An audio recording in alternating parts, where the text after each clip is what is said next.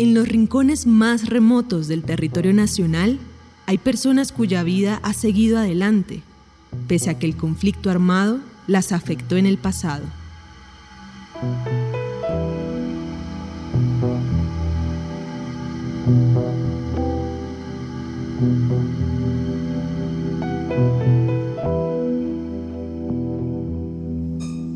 Antes de desaparecer a mi hermana, me encuentro que un grupo armado me, retiene.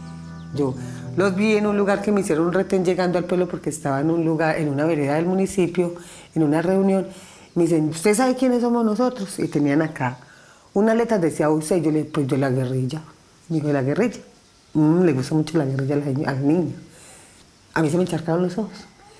Me llevaron, me aislaron de la gente, había un montón de gente en la feria, en la sala de sacrificio de mi pueblo, que queda retiradita del casco urbano, de donde venía la vereda, y veo que hay mucha gente llorando y mucha gente retenida, y al frente de mis ojos veo un, un señor, un muchacho de mi pueblo, un londoño, que lo estaba maltratando.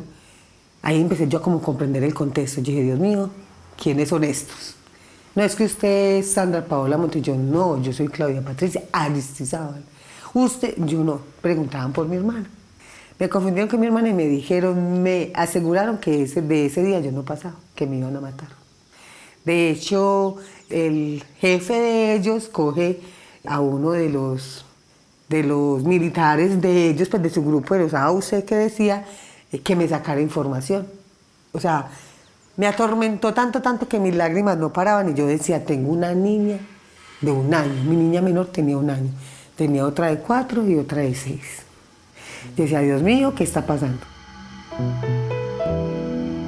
La Coalición Internacional de Sitios de Conciencia y Javeriana Estéreo Bogotá presentan la serie radial 50 vidas.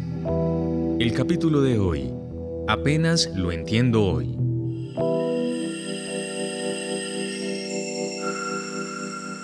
Yo soy Claudia Patricia Aristiza Almira, 48 años, oriunda del municipio de San Carlos Antioquia. El conflicto me tocó directamente. En el año del 98 yo ya tenía tres hijas. A mi corta de 23 años ya tenía tres hijas. Era madre pues con un compañero, con el papá de mis hijas. Y la violencia, por cosas del destino, eh, desaparecen a mi hermana. Me voy para Medellín y dejo todo. Mis sueños, mi casa, lo que había proyectado, venía a una reunión de vivienda, era una chica que quería ser madre, quería tener un lugar como... Me toqué irme para la ciudad. En la ciudad, pues obviamente con mi compañero, con el papá de mis hijas. Fue muy difícil, él muy guerrero, muy trabajador. Yo muy rebelde, me volví para San Carlos como a los tres años. Me separé del papá de mis hijas, puse un negocio. Cuando están en el negocio, vuelven los mismos del dibujito aquí, de la AUC, que les tengo que pagar vacuna que porque tengo un negocio. Yo, ¡eh! Como que vacuna, porque les tengo que pagar por. Entonces mi mamá me dice, hija, 30 mil pesos. Yo, no, mamá, pero ¿cómo hace esto? Y te vuelvo a arrancar y tengo que pagarles para volver a arrancar. Bueno, lo hice y aún así yo no, es muy difícil. Me regreso para Medellín. De Medellín volví, hice un intento, volví con el papá de mis hijas y volví, hice un intento y volví y me regresé para San Carlos.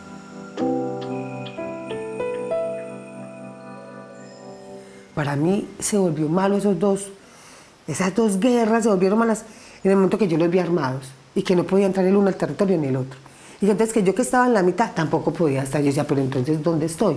Cuando me voy para la ciudad también se me dio muy difícil porque no era ni guerrilla ni paracos.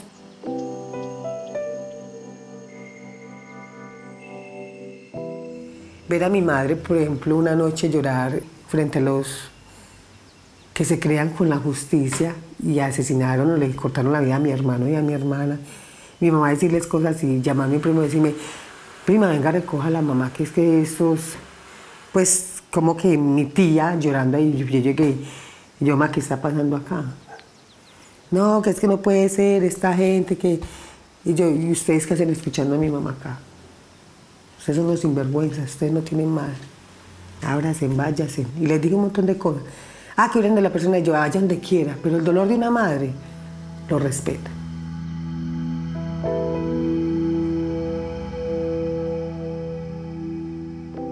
Ya en ese regreso para San Carlos hay un contexto político, ya está el tema social, liderado por Pastora, entro a estudiar al SENA, empiezo a buscar posibilidades de estudio porque yo solamente era bachiller. Trabajé con el Centro Nacional de Memoria Histórica, fui la investigadora local del libro del éxodo de la guerra en San Carlos y con Corporación Región, una oportunidad que me brindaron desde ser víctima del conflicto. Entonces el ser víctima del conflicto se me convirtió en una oportunidad. La desmovilización de las autodefensas en el 2005 cambió las condiciones de vida en San Carlos, Antioquia, donde vive Claudia Aristizábal. Yo la vi de una forma como abrupta y dolorosa, porque ver a mi mamá que era la que los recogía, la que los acercaba para hacer una resocialización social, un reencuadre, yo decía, ¿cómo es justo eso? Que a ella que es mamá, que le mataron dos hijos, que fue la justicia del hombre, no la justicia que dicen que hay divina, y como que ella es la que les abre los brazos, y es a ella la que llaman cuando yo empiezo a verlos acá, y están acá y todo el mundo en, el territorio, y la gente habla y dice, pero eso es por qué, eso es por qué, yo ya le comprendo a ella el por qué.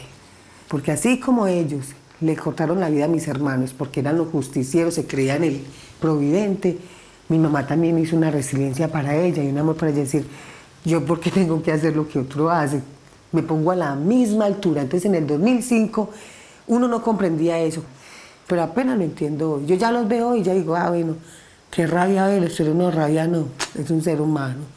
Si yo hubiese participado de lo que me invitaron en el colegio desde noveno, estaría en las mismas condiciones.